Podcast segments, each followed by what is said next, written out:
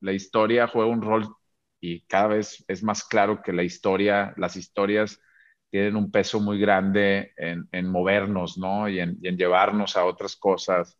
Y la historia, pues no solamente de las personas, ahora ya me voy a lo territorial, la historia del lugar.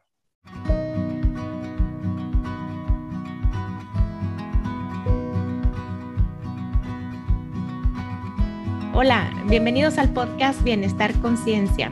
Soy Nicole Fuentes. Está conmigo hoy Luis Álvarez García. Les cuento un poquito de su trayectoria nada más. Eh, Luis es fundador y socio de Hola Vecino, que es una organización no gubernamental que ayuda a las comunidades a desarrollar su capacidad de diálogo, interacción y diseño urbano.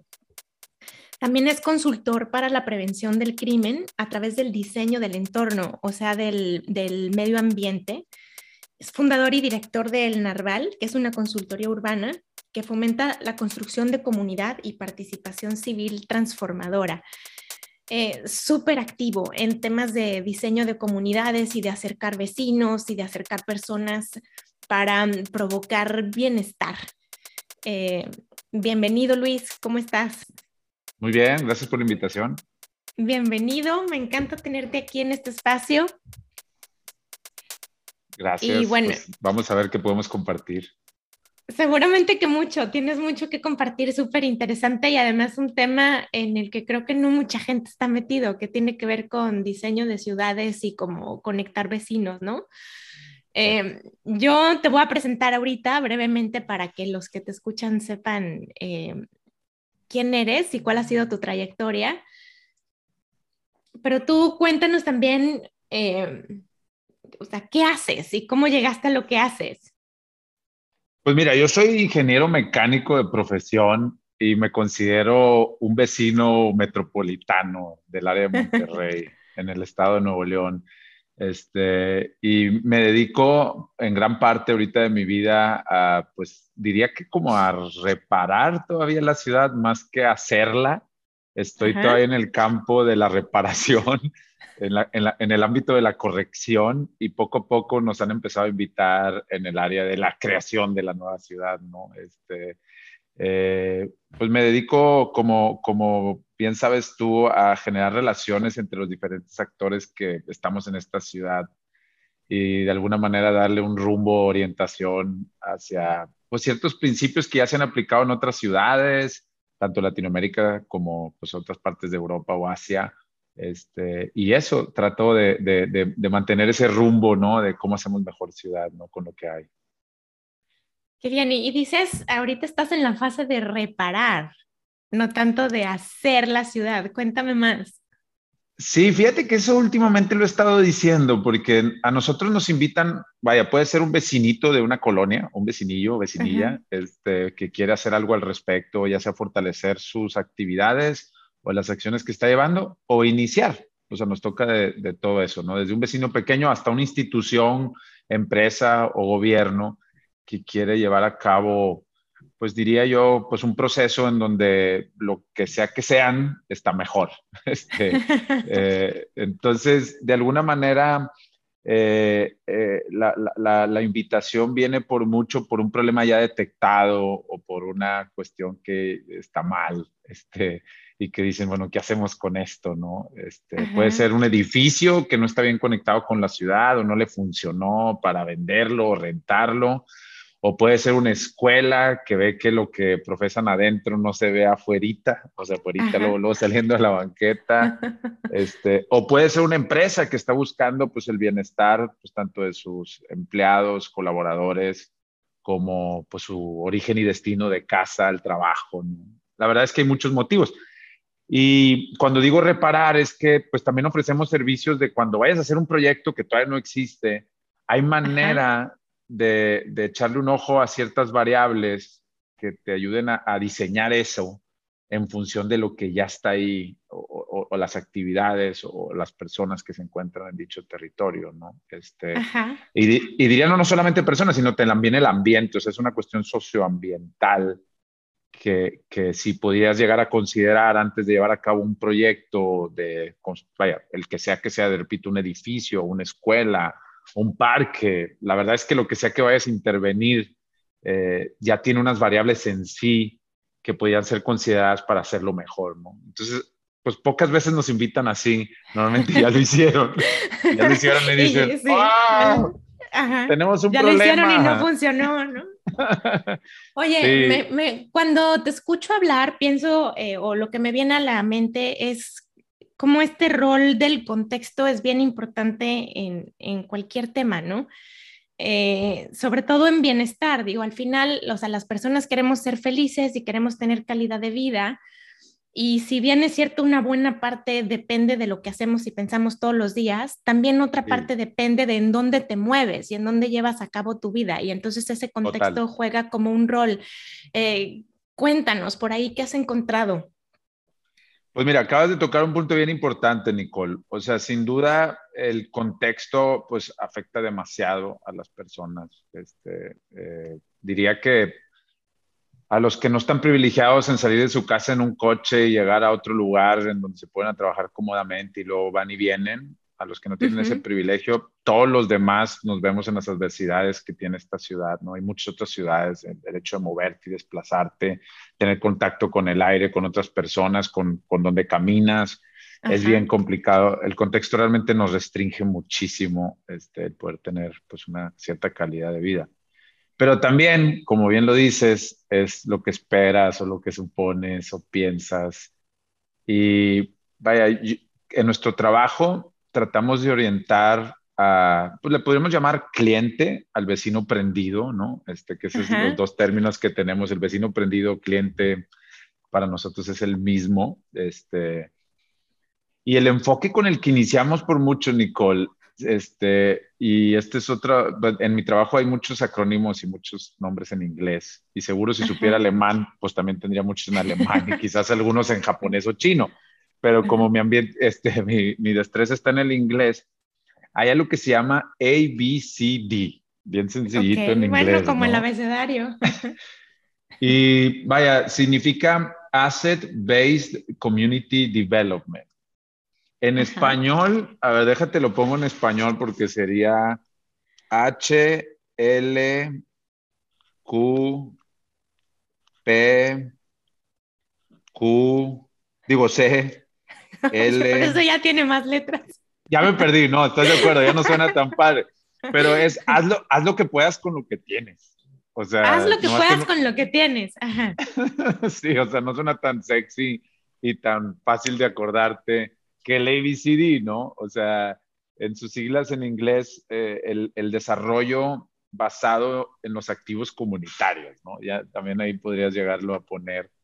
Y no es más que eso, o sea, tratar de catalogar eh, y, saber qué es lo que tienes para que ese sea tu punto de partida, ¿no? claro, partir de la realidad. Ándale, lo puedes poner en otra manera. Nosotros lo ponemos como una cosa que te es un quehacer, este, porque si le dices, oye, parte de la realidad, bueno, ¿cómo, cómo la pongo en... ¿O cuál realidad? ¿Cuál es esa? Ajá, o cuál. O sea, dime cuál.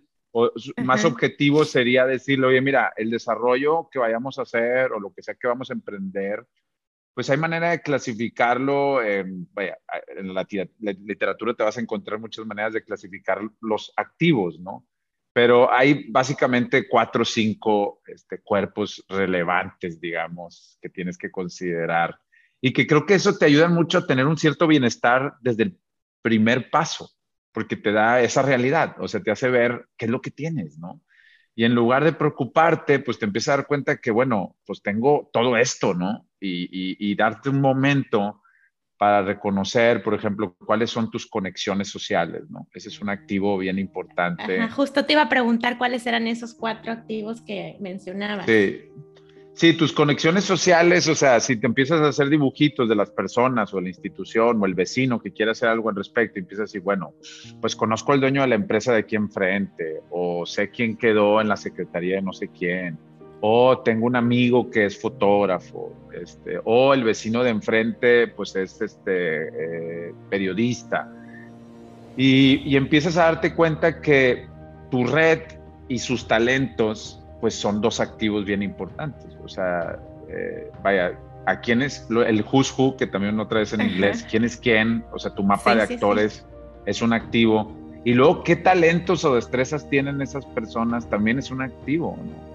Y luego otro que pareciera como la suma de las dos es la historia que tiene. O sea, la historia juega un rol y cada vez es más claro que la historia, las historias tienen un peso muy grande en, movernos, ¿no? Y en, llevarnos a otras cosas. Y la historia, pues no solamente de las personas, ahora ya me voy a lo territorial, la historia del lugar. Este, nuestro trabajo está muy enfocado al lugar. Este, y eh, pues vaya, otra, otra cosa en inglés, placemaking, es algo que hemos adoptado nosotros en, nuestra, en nuestro quehacer como una de los trabajos, digamos, una de las prácticas que se ha formalizado y documentado y creo que de alguna manera mantiene una transparencia muy abierta a que otros puedan ir sumando a ese cuerpo de placemaking. Este, digamos que hay varias instituciones que lo apuntalan y vienen de la corriente de que se levantó la mano una Jane Jacobs, no sé si te suena el nombre, pero ella fue una periodista, de hecho, más, más que otra cosa, que dijo, oigan, las ciudades no las podemos hacer con un plan, las ciudades se hacen poco a poco, este, se hacen a escala humana. Ella tiene un libro muy famoso que se llama La vida y muerte de las ciudades americanas, Death and Life of Great American Cities. De hecho, me faltó el great ahí en la traducción. Y ella, como otros, como un William Whitty, este, William fue el primero que documentó un espacio público. imagínate que fue el primero que sacó una cámara de video. Estoy hablando en los 60, finales, principios 70, a grabar para luego observar esas grabaciones y luego hacer deducciones. O sea, suena, suena muy, ah, ahora le fue el primero que grabó. Pues sí, nomás que ese fue un gran paso en el estudio de nuestra vida pública. Ajá, que el punto de vista y una perspectiva. Exactamente.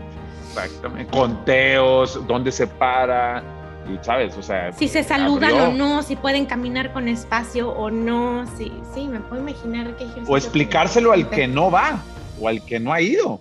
¿Sabes? Claro, porque es una terrible idea, sí, no, porque me puedo imaginar, porque es una terrible idea querer hacer una calle ahí si es un parque donde todos los niños juegan fútbol en la tarde, ¿no? Así es. No sé, no sé si estabas eh, yendo como por ahí. Oye. Sí, sí, sí, sí. ¿Qué dirías tú? O sea, ¿qué, ¿qué, ingredientes son fundamentales o cuáles son las, no sé, tres, cuatro características que, que tiene que tener una ciudad o una comunidad que promueve bienestar? Híjole, eh, pues también en, en, las prácticas y en la literatura te vas a encontrar varias vertientes de qué debe tener o no debe tener. Desde la perspectiva placemaking, este, o sea, de la perspectiva del lugar eh, y de hacer el lugar, eh, hay 11 principios que, que lo pues, pues tratan de, de, regir eh, esa práctica, ¿no? Este, Que dicen, oye, para que tú puedas considerar que estás haciendo un lugar, pues tienes que seguir estos principios, ¿no? Para mencionarte algunos, pues son 11, este, para mencionarte algunos, ahí mismo, de hecho, uno de los principios se llama quicker, cheaper, lighter en inglés, o eh, rápido, ligero y barato. Este, nosotros le hemos agregado el together y juntos, en donde lo que, lo que te promueve es que eh, una, la ciudad la veas como algo que tú puedas llegarla a intervenir o hacerle o, repararla, este, y, que, y que te bases, suena mucho al ABCD o algo que puedas con lo que tienes. Y ese principio eh, pone, ya te pone en una acción, o sea, te permite que tú agarres ese principio y ya te involucres en una actividad. Normalmente la ciudad podría tener como dos quehaceres, si tú la quieres hacer, dos quehaceres así bien relevantes. Uno es gestión, o sea, hablar con unos, convencer, tener argumentos y empezar a construir pues este diario del cambio, ¿no? Ya esa actividad per se ya te trae un bienestar este, como tal porque estás empezando a hacer conexiones en tu cerebro de algo que todavía no existe y estás haciendo que lo imaginen y tú también lo cuentes y eso normalmente se ha demostrado que te genera, pues vaya, oxitocinas este, y te empieza a nutrir tu alma, digamos, de alguna manera a través de lo que piensas. La otra es que usas tus manos. O sea, realmente al final, si te pegas al principio de rápido, barato y disponible, pues y normalmente vas a, y juntos, o sea, vas a acabar usando tus manos, ¿no? Y en, y en Latinoamérica especialmente, como está mucho descompuesto, pues te permite poder evidenciar cómo podría estar reparado, pero con un prototipo, ¿no? O sea, mucho se ve con pintura, mucho se ve con poner macetas con algunas plantas, mucho se ve con, pues vaya, usar un lugar que no se usaba, se usaba para un carro, pues ahora usarlo para pues, contar cuentos. Entonces eso te pone en una dinámica física y mental que de alguna manera, siguiendo esos principios, te puede llevar. Entonces, me preguntaba sobre tres cosas que podía tener. Pues uno es que te involucres y te impliques, Ajá. y eso yo creo que de alguna manera lo hace. eh, te da un bienestar ya, aunque todavía todo está hecho pedazos personalmente y a los que van a sumarte, sumarse a tu aventura, este, genera bienestar. Y luego, si me voy a, a fuera de los principios de cómo debería hacerse un lugar, también placemaking te propone cuatro atributos que debe tener un lugar. Y es, uno es que cheques qué usos y actividades tiene el lugar. O sea, Ajá. haces un catálogo de qué usos y actividades tiene. En eso es muy preciso placemaking porque tiene, nosotros le llamamos brújula, eh, aunque en el, en el mundo del placemaking le llaman diagrama. Este, para nosotros es una brújula porque te dice, oye, bueno, ¿qué usos y actividades ahorita tiene el lugar? Este, y ir a analizarlos, pues te da un listado, oye, haz un listado de lo que tiene y qué, cómo se usa y cómo es ya ahorita. O sea, todo espacio, todo territorio ya tiene unos usos y actividades. Claro. Este, aunque, sea, aunque sea un terreno en breña. Este, eh, y luego otro, otro atributo es la sociabilidad, o sea, qué tipo de interacciones humanas. Y ahí muchos del ambiente este, de placemaking que están más apegados a la naturaleza le han agregado sociabilidad y, y la onda de, de todo lo que está pasando ambientalmente. O sea, que te Ujú. fijes en, en especies, en, en- hasta de insectos. O sea, he visto prácticas que en sociabilidad la ampliaron y dijeron, ok, está el comportamiento humano, pero también está el comportamiento animal, ¿no? Depende de quién lo aplique, pues se enfoca más en uno o el otro, ¿no? Pero lo que se refiere a sociabilidad es que también todo territorio de alguna manera, pues ya hay una cierta cantidad de humanos este, llevando a cabo algo o haciendo algo. Y aunque se pareciera a usos de actividades, esto se refiere a si hay o no hay. Por ejemplo, en la noche, ¿hay personas o no hay personas? Y si hay personas, ¿qué personas son? O sea, hay niños, Ajá. ¿Y qué están hay haciendo? adultos Ajá. y que están, exactamente. El que ya están haciendo es sus actividades, pero acá es más quiénes, o Si sea, están quiénes están no. ahí. Ajá. Exactamente. Oye, déjame hacer un check-in contigo, perdón. A ver, ter- termina. bueno, no sé, Mm. no sé, no sé si te interrumpí, estabas por terminar o no sé. No, no, no, ya te di dos. Es que son cuatro, pero con dos de ahí Es luego. que me quedé col- como más. colgada del, del primero porque me llamó la atención. La manera en cómo lo entendí es que un ingrediente fundamental de una ciudad que promueve bienestar es justo gente involucrada, ¿no? Que no, que mete las manos, que se involucra, que se adueña del espacio, que habita el espacio, que, que dice, a ver, no, no, no lo voy a dejar solo porque entonces se descuida o lo usan para otra cosa. Eh, Sí, Nada más quería checar si eso estaba, si lo estaba Sí. entendiendo correcto. O sea, lo, lo, primero que tendría que correcto. pasar es gente que no espera que alguien más resuelva el problema, sino que parte de lo que tiene ahorita y se involucra en esa construcción del espacio. Totalmente, Nicole. O sea, para bien o para mal, en lugares donde hay poco o mal gobierno, tienes esa gran opción. O sea, si tú fueras un ciudadano suizo este, o, o sueco, o para tú poder hacer una modificación allá afuera, hay mucho gobierno. O sea, el gobierno ya te trae resuelto muchísimas de tus aspectos del contexto para que tengas un bienestar. En Latinoamérica especialmente tenemos, pues llamemos la gran oportunidad para poderla verla de por- del ángulo positivo, en donde implicarte, pues vaya, casi casi te dicen adelante porque se ocupa, ¿no? Este, eh, entonces eso, eso tiene que ver, eso tiene que ver en, en el contexto, o sea, lo, lo quiero decir el contexto porque a lo mejor no aplica inclusive en algunas zonas de México, en donde tú involucrarte o implicarte, pues a veces ni encuentras en qué, porque ya está todo resuelto, ¿no? Este, Ujú. Pero en Latinoamérica en general no es así, entonces la oportunidad que tienes para hacer algo al respecto es enorme, es enorme, es enorme. Claro, pero fíjate también que eso viene súper acompañado de una responsabilidad, ¿no? Como de este famoso accountability. de no, de tengo que involucrarme si quiero que las cosas cambien y si quiero ser parte de una comunidad o de un espacio que promueve mi bienestar. Sí, y de alguna manera, Nicole, creo que, vaya, esto a mí no me lo enseñaron cuando yo fui a la escuela. De, casi, nada de los temas de calidad de vida no los enseñaron en la escuela, ni emociones, ni cómo ser feliz, ni cómo ser eh, resiliente, nada. Pero fíjate en especial el involucrarme afuera. O sea, el yo que tenga esa visión, o sea, que yo como ente en este planeta, alguien me ha dicho, oye, si es factible que tú te puedas involucrar. En nuestro quehacer, hay veces que tenemos que romper ese, ese, ese de que, ah, yo puedo hacer esto.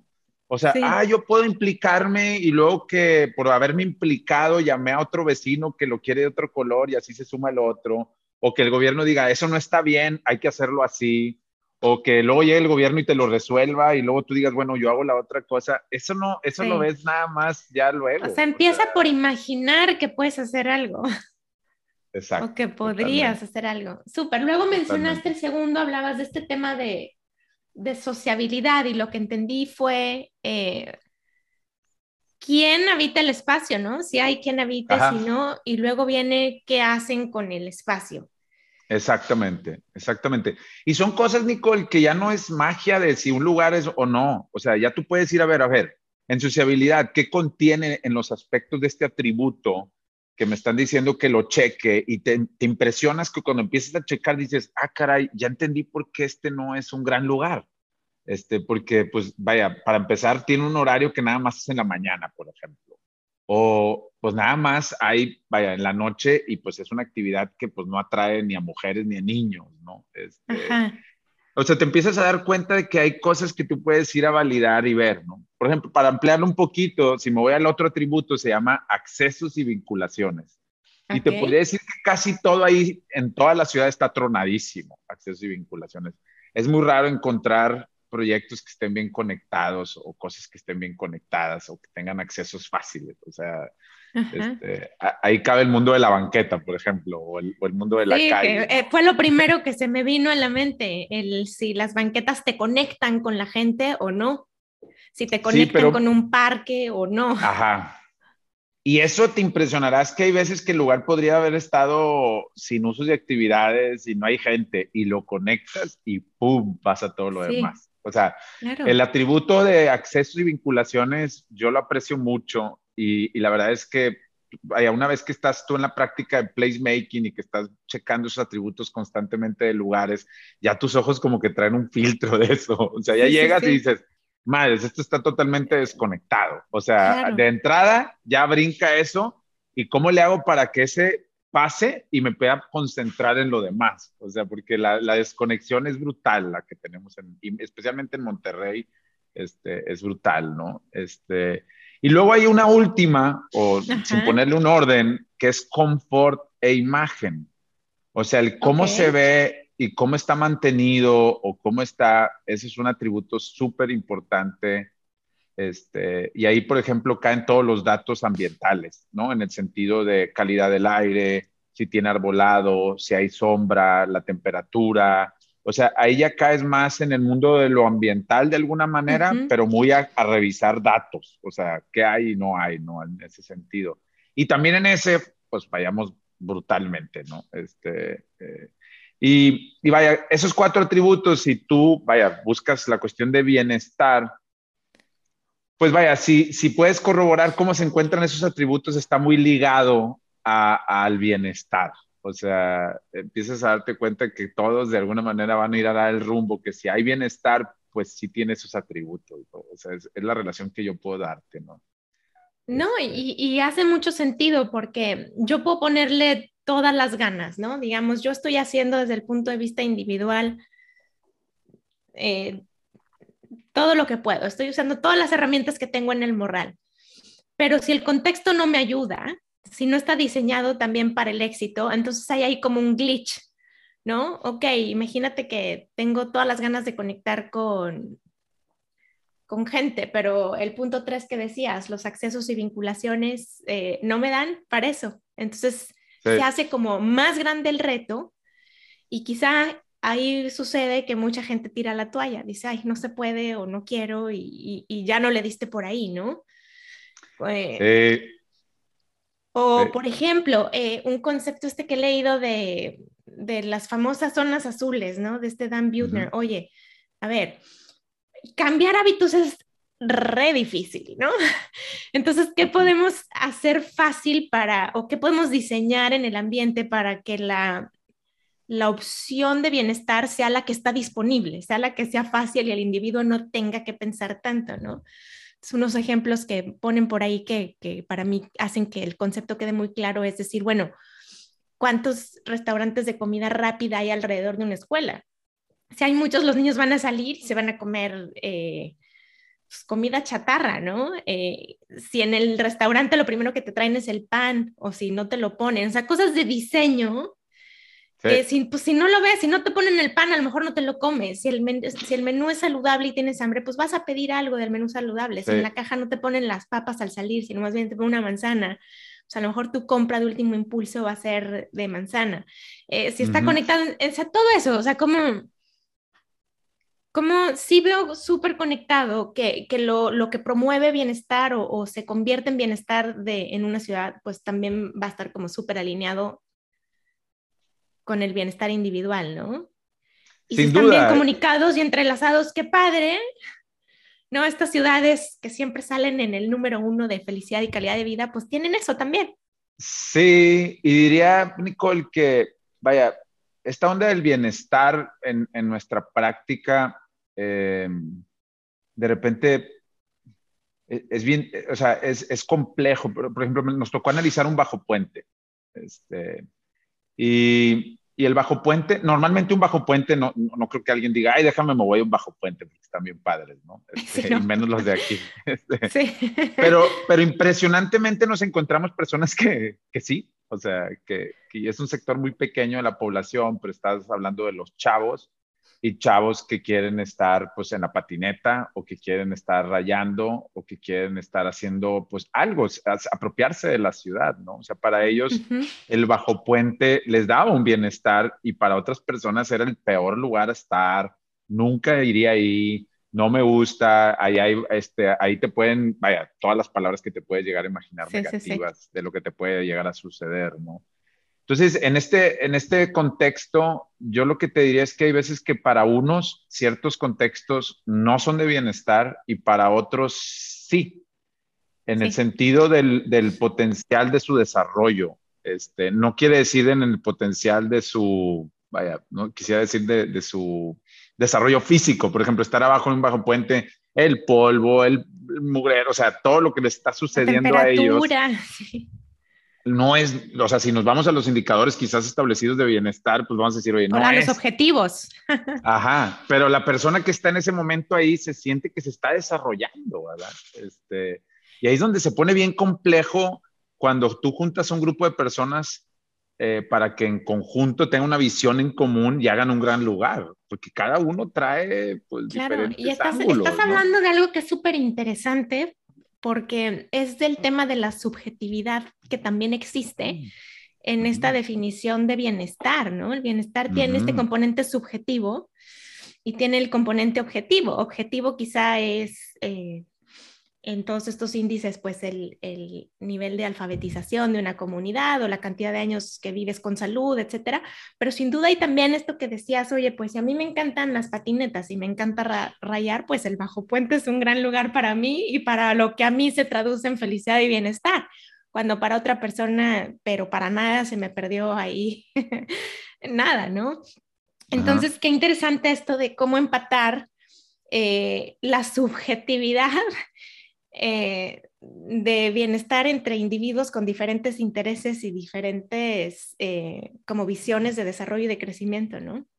Hay unas, hay, un, hay unas personas que se han ido por ese rumbo y, de lo que están hablando de los lugares es que deben de tener como el diferente horario, diferente uso, diferente actividad, o sea, que sean sincrónicos y, y, y saben, vaya, cambiar eh, pues dependiendo del horario y cómo llegan, ¿no? Y ya pasan muchas cosas de esas sin que nos demos cuenta, ¿no? O sea, hay veces un centro comunitario pues funciona para otras cosas de una clase de yoga o, funciona para una reunión de vecinos o funciona para, o sea, podría llegar a tener una sincronía con otras cosas, ¿no? Entonces están hablando de, que es factible o no hacer eso.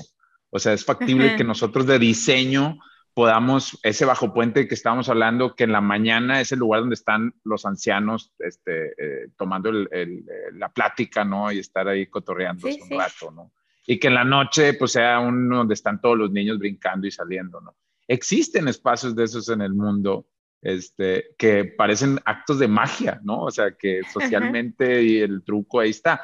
Ahora los que diseñadores de espacios pues están empezando a ver, oye, ¿cómo sería factible este, lograr algo versátil, multiuso, ¿no? Multiusos. Y no nomás ello, Nicole. Yo creo que una de las cosas que también están empezando a encontrar y, que creo que empieza a ser como un layer muy pesado, es que al no conocer al otro, pues es por todos los conflictos, o sea, los conflictos que tenemos. O sea, no, reconocemos ni conocemos al otro y pues no nos importa el otro y pues decimos lo que se nos antoje y hacemos lo que se nos antoje con el otro, ¿no?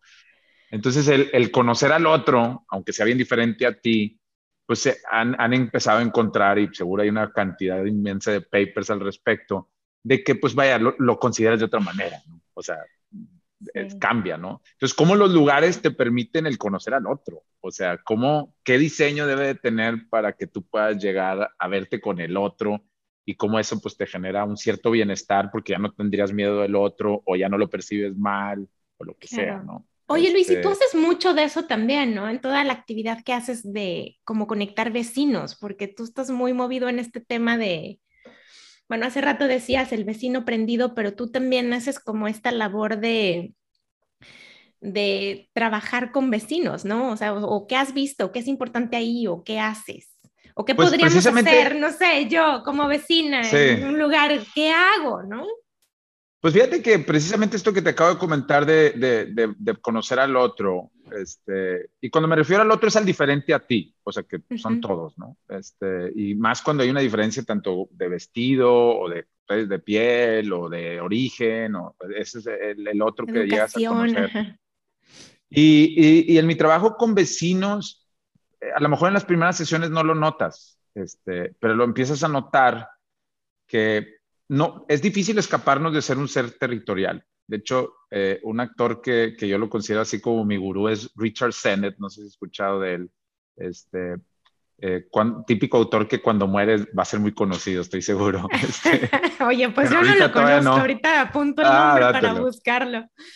Sí, pero fíjate que de alguna manera eh, él, él, empezó a darse cuenta que en, en, unos análisis que estaba haciendo eh, con el UNESCO para resiliencia alimenticia, se dio cuenta que en un mercado en la India, ya sabes que en la India hay castas, este, y pues todavía está más marcado eso del otro, ¿no? Este, y pues sí, y hay unos que son los Dalit, no sé si ubiques a los Dalit o los intocables, ¿no? Este, y cuando es intocable no es porque son de la mafia y nadie los puede tocar, sino que no los tocan por desprecio y porque, bueno, hay todo un, un, cuerpo ahí de por qué no lo hacen, ¿no? Y, este, pero resulta que se encontró que en un mercado en Neru, ahí sí se tocan, ahí sí se ven.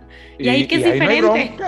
y ahí se. Ah, exactamente, ahí que es diferente, Nicole. Y empezó a ver que pues sin duda la actividad económica nos acerca, por ejemplo. Eso fue un Regulos Tom, dijo, sabes que el comercio, este, y eso que él es uno de los super críticos del capitalismo, pero dice que mientras no tengamos otro, es lo mejor que tenemos. ¿no? Ok. Bueno, se, se, conecta con lo de haz lo que puedas con lo que tienes, ¿no? Sí, es lo que está ese, pues es lo que hay, ¿verdad? Pues úsalo, sí. Y luego la otra que se dio cuenta es que y esta le cuesta trabajo todavía digerirla, es que en ese mercado hay cierta ilegalidad, o sea, se venden eh, cosas que pues vaya, podrían tener un origen dudoso, ¿no? Y también te encuentras cosas, pues está dentro del sector de IT y pues te encuentras gente en traje y todo el baile, como también te encuentras uno que está vendiendo casi piedras, ¿no? Este, Entonces, encontró que en donde hay cierta libertad en el ilegal, fíjate, lo curioso de ello, como que hay otro espíritu, este, eh, pues, donde hay menos gobierno, menos regulación, Sí, ¿será que tiene algo que ver como esta sensación de autonomía o de... De libertad absoluta de, alguna manera, que no hay alguien viéndonos y como que, ah, se permite esto, pues yo también hago el otro. Está muy peculiar, ¿sabes? Está medio peligrosón en lo que encontró, porque es como decir, oye, abre la llave tantito. De hecho, esa llave siempre la tenemos medio abierta aquí en México, ¿estás de acuerdo? Este, o demás. Sí, estoy de acuerdo. que, que no me sorprendería que como tú bien lo sabes, que vayas a encontrar que somos muy felices aquí.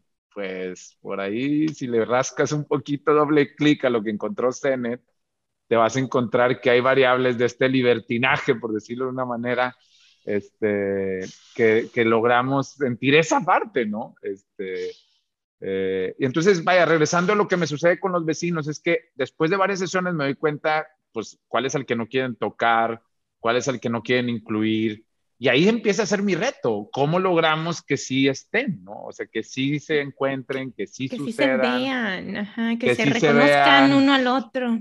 Y casi, casi te diría que cuando ya veo ahí que empieza a ver lucecitas y empieza a ver como algunos intercambios, ahí empiezo a ver que mi trabajo ya está teniendo algún efecto, este, eh, vaya, positivo en ello encuentro que ya hay una, un enfoque hacia el otro y hacia nosotros y hacia, ya no el gobierno resuélveme, sino, oye, yo tengo que hacer esto para que el gobierno se implique, ahí ya... Empieza a moverse algo.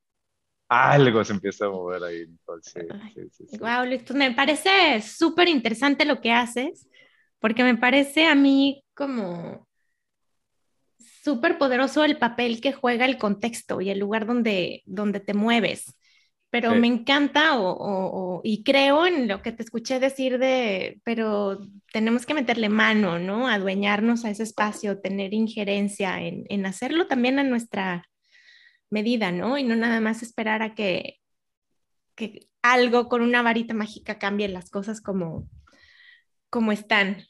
Sí, diría que en Latinoamérica casi, casi, no lo quiero generalizar, pero ahí casi no tenemos de otra. O nos involucramos y nos implicamos o nos dejamos ser víctimas del contexto. Padrísimo, Luis. Em, bueno, dime, por favor, compártenos, o sea, si alguien quiere saber más de tu trabajo, si alguien quiere entrar en contacto contigo, eh, ¿cuál es la mejor manera de hacerlo? Pues no es una de mis grandes fortalezas tener grandes redes sociales, este, pero si quieren encontrarnos está en holavecino.ong, que es la organización que fundamos para estar en este quehacer. Este, mi correo electrónico es mi nombre pegado, luisalvarezgarcia.gmail.com y ahí directamente me pueden contactar y pues con mucho gusto les contestaré. Sí, qué padre, y que sí te contacten, ¿no? Para que le, a lo mejor alguien que tiene interés de conectarse más con sus vecinos o de resolver algo en su colonia o decir, oye, pues quiero participar un poco más, pero no sé por dónde empezar, quizá yo les diría... Tenemos un manual. empiecen por contactarte, ¿no? Para que tengan un punto de partida. O descarguen el manual, lo van a encontrar en la página o lo pueden encontrar, nada más pongan manual del vecino prendido o kit del vecino prendido y, y, en donde sea que lo busquen estoy seguro que les va a salir. Y es un manual muy sencillo en donde te habla de cosas básicas para fortalecer o empezar tu labor como vecino, ¿no? Este, va desde que es la importancia de tener tu nombre cuando tienes una reunión o de este, tomar como, o sea, tomar nota como es buena idea, pero es mejor que todo el mundo vea la nota y seas transparente. La verdad es que no se aleja los principios que promovemos para que tenga un gobierno o cualquier estructura que está organizando o administrando un lugar. Entonces, pues ahí también pueden tomar mucho de lo que nosotros hacemos. Con gusto, si quieres, te comparto el link para que lo agregues en tu. Sí, sí, padrísimo, lo agregamos. Luis, pues muchísimas gracias por pasar por el podcast de Bienestar Conciencia. Siempre es un gusto platicar contigo. Te mando un abrazo grande y, otra vez, gracias por estar aquí. No, un gusto, Nicole, este, y con vísperas de que podamos estar haciendo cosas juntos pronto. Sí, seguro.